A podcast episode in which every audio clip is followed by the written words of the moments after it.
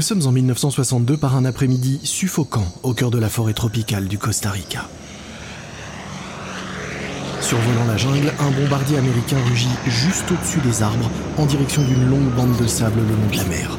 Les oiseaux se dispersent, les singes hurlent. Cet appareil, un Douglas B-26 Invader, est l'un des avions de combat les plus redoutés au monde qui s'était notamment illustré lors de la Seconde Guerre mondiale ou encore en Corée. C'est une véritable armurerie volante. Il a des mitrailleuses sur le nez, des missiles sous les ailes, et sa soute est remplie de bombes. Il a été conçu pour pulvériser des cibles au sol, et il le fait très bien. Et c'est justement sa mission du jour, opération destruction. Mais sa cible ne se trouve pas ici au Costa Rica, elle est à Cuba. Cette zone en bordure de plage n'est qu'un point de rendez-vous. À l'intérieur de l'avion, les deux pilotes, tous deux cubains et envoyés en exil par le gouvernement de Fidel Castro, tentent d'atterrir sur le sable dur. Volet sorti, vitesse 100 nœuds, altitude 100 pieds. 50, appareil stabilisé, nous y voilà. Lorsque les roues touchent le sol, l'avion dérape et fait des zigzags dans le sable avant de rebondir et de finalement s'arrêter. Les pilotes s'extraient du cockpit. Ils scrutent le rivage et la jungle. Mais où est ce foutu avion et, nos bombes? Je le vois pas, mais il devrait déjà être là, au point de rendez-vous. On fait quoi? Bah, on attend et on repasse en revue les objectifs de la mission. Cette mission très spéciale a été financée par le PDG de Bacardi, la marque d'alcool originaire de Cuba. Deux ans plus tôt, Fidel Castro, le dirigeant cubain, a nationalisé toutes les distilleries de Bacardi sur l'île. Bacardi a alors opéré une retraite stratégique, mais aujourd'hui, l'entreprise a décidé de partir en guerre. Pour de vrai. C'est pourquoi les deux pilotes cubains attendent ici leur avion de ravitaillement sur une plage isolée du Costa Rica. Une fois armés, ils prévoient de faire sauter le réseau électrique de Cuba. Ils espèrent que les contre-révolutionnaires profiteront du fait que toutes les lumières soient éteintes à Cuba pour tenter de renverser Castro. Le plan de vol est plutôt simple d'ici à la Havane. Nous arriverons du sud et plongerons à 5000 pieds au-dessus de la ville pour éviter les canons anti-aériens. Lorsque nous atteindrons l'ancien bâtiment Bacardi, nous prendrons alors vers l'est, vers la cible, la raffinerie de pétrole, puis la centrale électrique. Ah putain oui, et après, Cuba Libre Ah ouais, c'est ça. Mais dis, mais où sont ces foutues bombes? Le soleil se couche et la marée monte. Si sous l'avion le sable est mouillé, alors les pilotes seront coincés sur cette plage sans munitions et à 1500 km de leur objectif de faire éclater une révolution à base de rhum. Gustavo, l'avion de ravitaillement ne viendra plus. Il faut annuler la mission. Les pilotes redécollent et retournent à l'aéroport situé près de San José au Costa Rica, où ils cachent le bombardier de Bacardi depuis des mois. C'est un faux départ pour cette guerre que Bacardi veut déclarer à Fidel Castro. Mais d'ici peu, cette guerre va quitter la jungle pour les couloirs du pouvoir, à Washington. Et un nouveau belligérant va faire son apparition, l'alcoolier français Pernod Ricard. Mais l'arrivée des Français à la Havane sera l'étincelle que n'attendait que Castro pour mettre le feu, non pas aux poudres, mais à un gros baril de rhum.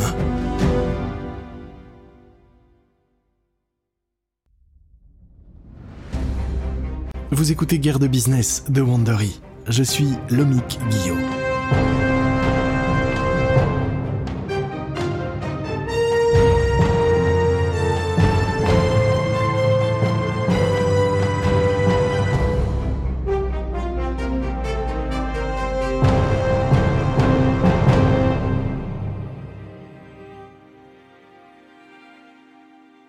Dans cette nouvelle série en six épisodes, Bacardi contre Pernod Ricard, nous vous raconterons l'histoire d'une bagarre bien arrosée entre les deux plus grandes entreprises de spiritueux au monde. En effet, la majorité des marques d'alcool que vous trouverez dans les bars du monde entier aujourd'hui appartiennent à une poignée de sociétés. Bacardi est l'une d'elles, valorisée à plus de 4 milliards de dollars. Bacardi possède également la vodka Grey Goose, le gin Bombay Saphir, Jet 27 ou encore Martini. Et Pernod Ricard est encore plus gros. En 2021, ses ventes mondiales s'élevaient à près de 10 milliards de dollars grâce à des marques comme les pastis Pernod et Ricard, les whiskies Jameson et Chivas, la vodka Absolute ou encore les champagnes Moom. Avec des marques aussi puissantes, ces groupes ont largement les moyens de se faire la guerre. À la source de ce conflit qui dure depuis des dizaines d'années, il y a un simple rhum cubain, une marque appelée Havana Club. Le rhum est un délicieux breuvage obtenu par la distillation du jus de canne à sucre fermenté. Mais plus que sa recette, c'est la marque Havana Club qui met l'eau à la bouche en convoquant les souvenirs d'un glorieux passé cubain. Mais l'histoire du rhum Havana Club a été aussi tourmentée que celle de son île d'origine. Une histoire qui fait que Bacardi, Pernod Ricard et l'État cubain lui-même sont chacun convaincus que la marque leur appartient. Voici le premier épisode, Rome et Révolution.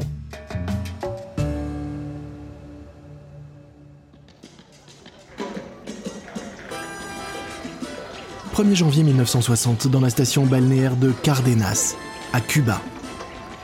C'est ici qu'est né le Havana Club, créé quelques années plus tôt par un certain José Arecabala. Depuis, c'est la famille d'Arecabala qui fait tourner la distillerie sans relâche. La distillerie fonctionne en effet tous les jours, toute l'année, pour produire suffisamment de rhum pour rivaliser avec le grand concurrent, Bacardi. Mais pour la famille Arechabala, ce 1er janvier n'est pas un jour comme les autres. Il y a tout juste un an, le 1er janvier 1959, Fidel Castro arrachait le pouvoir au dictateur Fulgencio Batista. Et aujourd'hui, il cherche à financer son régime en se tournant vers les industries les plus rentables. Et les distilleries sont toutes en haut de sa liste. Les ouvriers de l'usine s'immobilisent alors que retentissent soudain des coups de feu. Top, arrêtez tout ce que vous êtes en train de faire. Que plus personne ne bouge. Où, sont les arrêts Chabala Un des ouvriers fait un pas en avant Âgé de 29 ans, c'est le petit-neveu de Pepe Arechabala, le fondateur de la distillerie Arechabala. Je suis Ramon Arechabala. Ramon dévisage les soldats qui pointent leurs armes sur lui. Calixto Lopez, l'officier en charge du détachement, pointe un pistolet automatique directement sur la tête de Ramon. Vous êtes Ramon Arechabala? Et c'est votre oncle Pepe qui dirige cette distillerie, c'est bien ça? Oui, c'est ça. Eh bien, à partir de maintenant, c'est moi, Pépé. Je suis le patron ici. La distillerie ne vous appartient plus. Elle appartient à la Révolution. Donnez-moi immédiatement les clés de l'usine et montrez-moi où se trouvent tous les registres et les archives. Ramon fouille nerveusement dans sa poche à la recherche de ses clés. Avant l'arrivée au pouvoir de Fidel Castro, la famille Arechabala était un soutien du dictateur Fulgencio Batista. Et rien que pour cela, elle est largement dans le viseur aujourd'hui. Ramon est donc inquiet car il sait que même s'il coopère, il risque de finir avec une balle dans la tête. Ok, ok, voici les clés. Le bureau est juste ici derrière les tonneaux. Vous y trouverez mon frère, José Miguel. Au cours des heures qui suivent, les soldats interrogent Ramon et son frère. Mais finalement, ils les laissent repartir. De retour chez lui, Ramon appelle tous ses proches qui sont partis en vacances en Espagne, leur pays d'origine. Salut, c'est Tio Pépé oui, Ramon, c'est moi. Qu'est-ce qui ne va pas? Les castristes ont pris l'usine et nous ont chassés. C'est terminé pour nous. Restez en Espagne. Si vous revenez à Cuba, vous serez tous à coup sûr arrêtés et vous risquez même la mort. J'étais persuadé qu'ils allaient m'exécuter ce soir, mais ils m'ont dit de rentrer et de revenir travailler demain. Ramon, fais tout ce qu'ils te disent de faire pour l'instant, mais tu penses que tu réussiras un jour à reprendre le contrôle de l'entreprise? Ah, pas comme ça, Tio Pépé, il va vraiment falloir se battre. Et eux, ils ont tous les flingues. Les mois suivants, alors qu'il est effectivement de retour au travail, Ramon se rend compte que les hommes armés de Castro n'ont évidemment aucune idée de la façon dont on fait du rhum, et qu'ils n'ont visiblement pas du tout envie d'apprendre. Un jour, en arrivant, il se rend compte que tous les tonneaux vides ont disparu. Il se précipite pour aller trouver Calixto Lopez. Seigneur Lopez, mais où sont tous les tonneaux? On a du rhum qui sort des alambics aujourd'hui et il doit être stocké dans des tonneaux. Ouais, je les ai donnés à ceux qui en avaient le plus besoin. Nous ferons du rhum sans les fûts. Mais Seigneur Lopez, le Havana Club est un rhum vieilli, ce sont les fûts de bois qui lui donnent sa saveur particulière. On peut pas faire de Havana Club sans eux, ça détruirait toutes les particularités de notre rhum. Lopez est furieux. Comment oses-tu me parler ainsi T'es qu'un gosse de riche, t'as grandi avec une petite cuillère en argent dans la bouche, t'as rien à faire du côté des révolutionnaires. Allez, dégagez tout de suite, et si jamais tu reviens, je te colle une balle dans la tête. Quelques mois plus tard, Fidel Castro nationalise la distillerie d'Arechabala et plus de 400 autres entreprises cubaines, dont Bacardi, la plus grosse marque d'alcool de Cuba. La plupart des anciens chefs d'entreprise, y compris les Bacardi, quittent alors le pays. Beaucoup de ceux qui restent seront finalement emprisonnés, et parmi eux se trouve Ramon Arechabala. En prison, un des officiers de Fidel Castro lui lance un ultimatum. Ramon, je vais te laisser le choix. Toi et ta famille, vous pouvez quitter Cuba tout de suite. Ou alors, on te garde en prison et crois-moi, t'es pas prêt de sortir. comment? Mais, mais de quoi pourriez-vous m'accuser? Oh, T'inquiète pas, on trouvera bien quelque chose. Il ne faut donc pas longtemps à Ramon pour prendre sa décision. Une fois libéré, lui et sa femme Amparo préparent à la hâte quelques sacs et se dirigent vers l'aéroport de la Havane. Alors qu'ils embarquent sur un vol pour Madrid, Ramon se tourne vers sa femme qui berce leur jeune fils dans les bras. Paro, je suis vraiment désolé. Je sais vraiment pas ce que nous allons devenir sans l'entreprise familiale. Peut-être qu'une fois que Castro sera parti, on pourra revenir à Cuba. Tu rêves. Effectivement, Amparo a raison. La famille Arechabala ne remettra plus jamais les pieds sur le sol cubain. Alors que l'avion se prépare à décoller, Ramon n'a avec lui qu'une seule chose de valeur, et elle n'est pas dans ses bagages, non, elle est dans sa tête. Il connaît en effet par cœur la recette familiale secrète du Havana Club. Mais sans argent en poche, Ramon va avoir besoin d'aide pour relancer la production de rhum. Et cette aide, il va aller la chercher auprès d'un partenaire inattendu, les plus anciens rivaux de la famille, les Bacardi.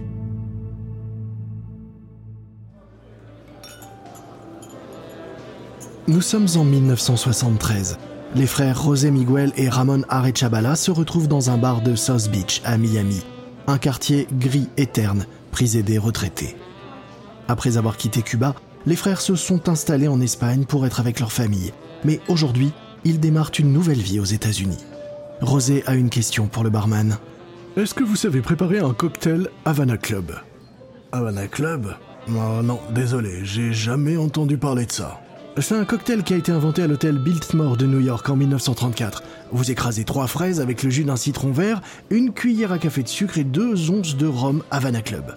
Un coup de shaker avec de la glace et c'est délicieux. Ah, comme je vous l'ai dit, moi j'ai jamais entendu parler de Havana Club, mais j'ai du Bacardi. Ça fera l'affaire? Les deux frères se regardent. Bien sûr que non, ça ne fait pas l'affaire, mais ils n'ont pas d'autre choix. La famille Bacardi a subi le même sort que les Arechabala et elle a elle aussi dû fuir Cuba. Mais en 1973, les Bacardi ont réussi à remonter leur business. La nouvelle entreprise Bacardi possède des distilleries en dehors de Cuba et a déposé sa marque et son célèbre logo avec une chauve-souris ici, aux États-Unis. Aujourd'hui, la famille Bacardi est de nouveau prospère. Pas les Arechabala. Ramon se tourne vers son frère.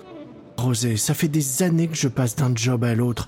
Mais moi, ce que je veux vraiment faire aujourd'hui, c'est relancer la production de notre rhum. Et moi aussi, c'est ce que je veux. Mais qui va nous aider à financer l'ouverture d'une distillerie?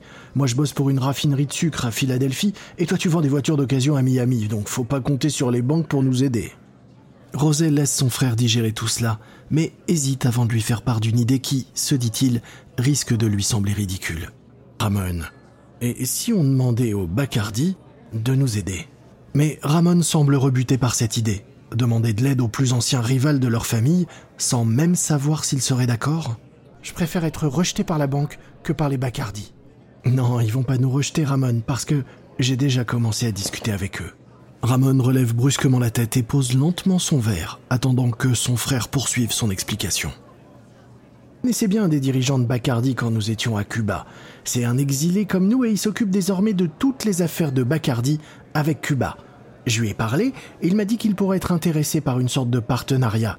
Avec l'aide de Bacardi, nous pourrions relancer la production de Havana Club. Eh bien, si Bacardi est intéressé, ne perdons pas de temps. Je pense que notre dépôt de marque aux États-Unis expire dans un an. Dans les jours qui suivent, Ramon appelle donc le contact de Rosé chez Bacardi. L'entreprise envoie à Ramon un billet d'avion pour qu'il puisse aller visiter la distillerie de Bacardi aux Bahamas. Mais alors qu'il visite la distillerie, Ramon se met à pleurer. Il se ressaisit rapidement pour s'expliquer. Je suis désolé, j'avais pas vu de distillerie de rhum en action depuis que la nôtre a été saisie. Ça me manque trop et je veux vraiment recommencer à produire du Havana Club rapidement. J'espère que Bacardi pourra m'aider car je pense pas pouvoir renouveler le dépôt de la marque Havana Club aux États-Unis si je ne me remets pas à produire du rhum. Mais Ramon se trompe et cette erreur va lui coûter très très cher. En réalité, pour renouveler le dépôt de marque, tout ce qu'il avait à faire, c'était de remplir un formulaire et de payer 25 dollars. C'est tout ce qu'il faudrait pour que les Arechabala conservent la propriété du nom Havana Club, aux États-Unis en tout cas. Mais Bacardi rate également le coche lorsque le contact de José Arechabala tombe malade.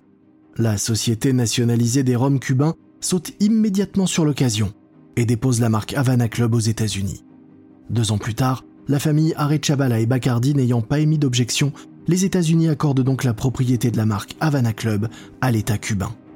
Désormais, les Bacardi et les Arechabala devront revendiquer leurs droits sur la marque Havana Club devant les tribunaux. Mais une encore plus grande menace se profile, car un nouveau concurrent dans l'univers des spiritueux s'apprête à faire affaire avec Fidel Castro. Ce concurrent, c'est Pernod Ricard, une entreprise française qui a réussi à survivre à deux guerres mondiales et à la prohibition. Tout comme Bacardi, c'est aussi une entreprise familiale. Et tout comme Bacardi, Pernod Ricard n'a pas peur de se battre pour agrandir son territoire.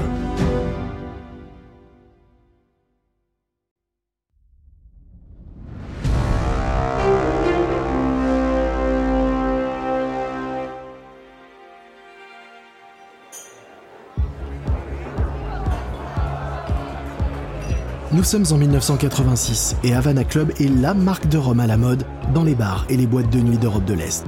Mais il est pratiquement impossible de trouver des bouteilles de la marque ailleurs dans le monde. Au cours de la dernière décennie, Cuba a exporté 90% de son rhum vers le bloc soviétique. Et tout cela avec finalement assez peu d'échanges d'argent. C'est plutôt du troc. Cuba envoie son Havana Club, des citrons, du sucre ou des cigares vers le bloc de l'Est, et en échange, l'île reçoit d'autres produits. Du blé, des vêtements, et des armes.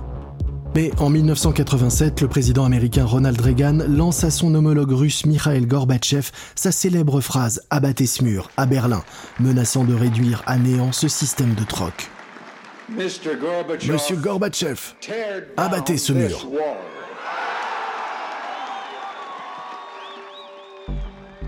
Moins de deux ans après ce discours historique, en novembre 1989, le mur de Berlin finit par tomber effectivement. Quatre ans plus tard, le bloc soviétique est en pleine recomposition politique. Il ne reste pratiquement plus rien de ses accords commerciaux avec Cuba et les subventions se sont évaporées. Face à cela, Fidel Castro n'a donc pas d'autre solution que de faire l'impensable, tendre la main aux capitalistes.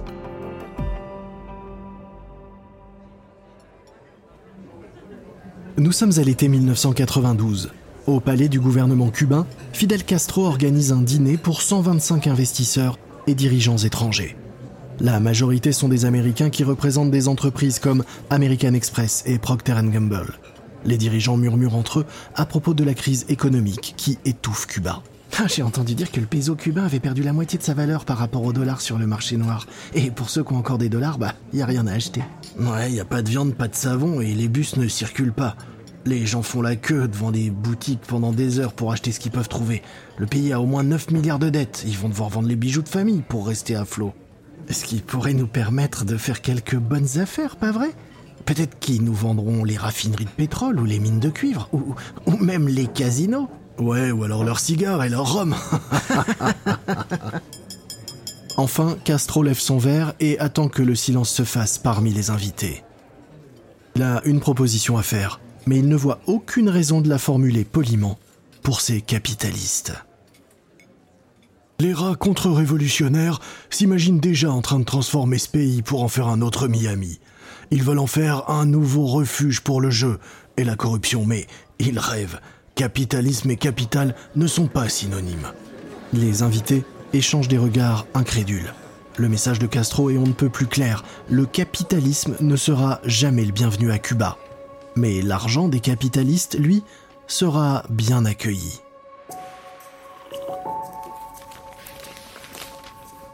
Le lendemain matin à Paris, Patrick Ricard lit le journal tout en prenant son petit déjeuner.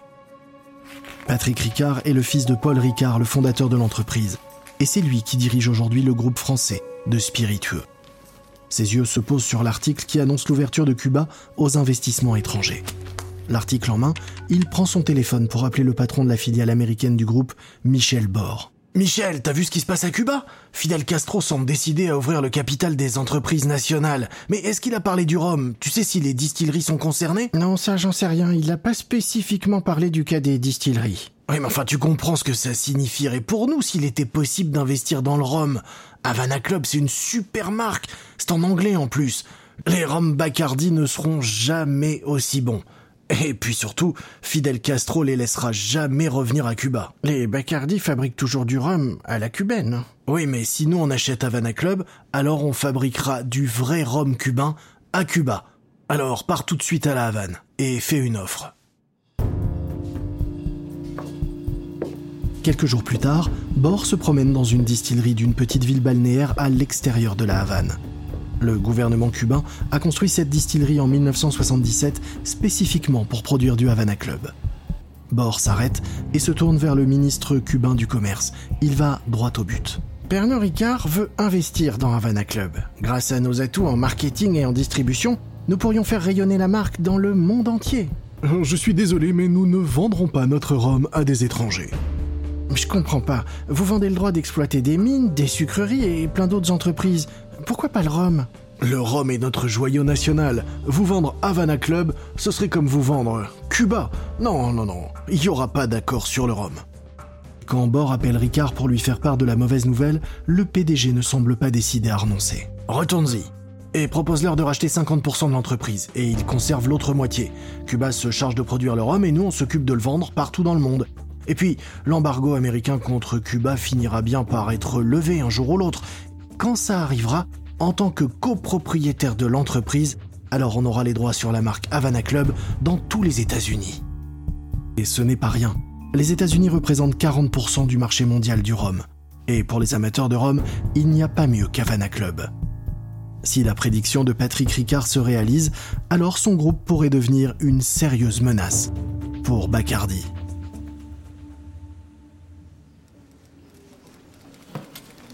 1993 par une chaude journée de septembre à La Havane.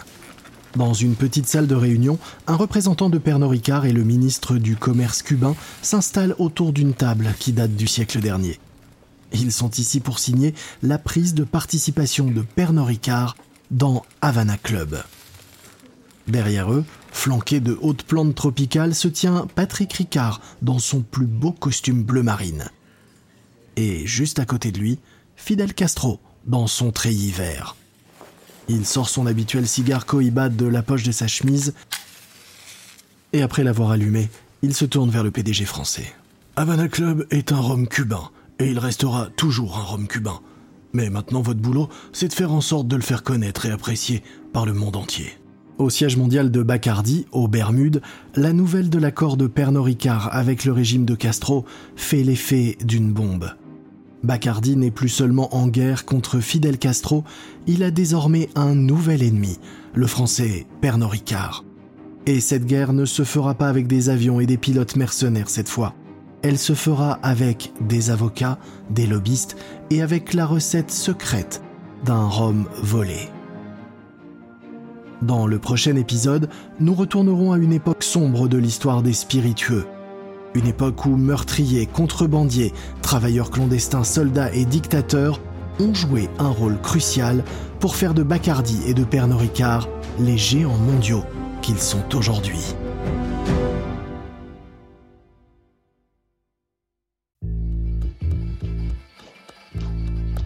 Vous venez d'écouter le deuxième épisode de Guerre de business, Bacardi contre Pernod Ricard par Wandery.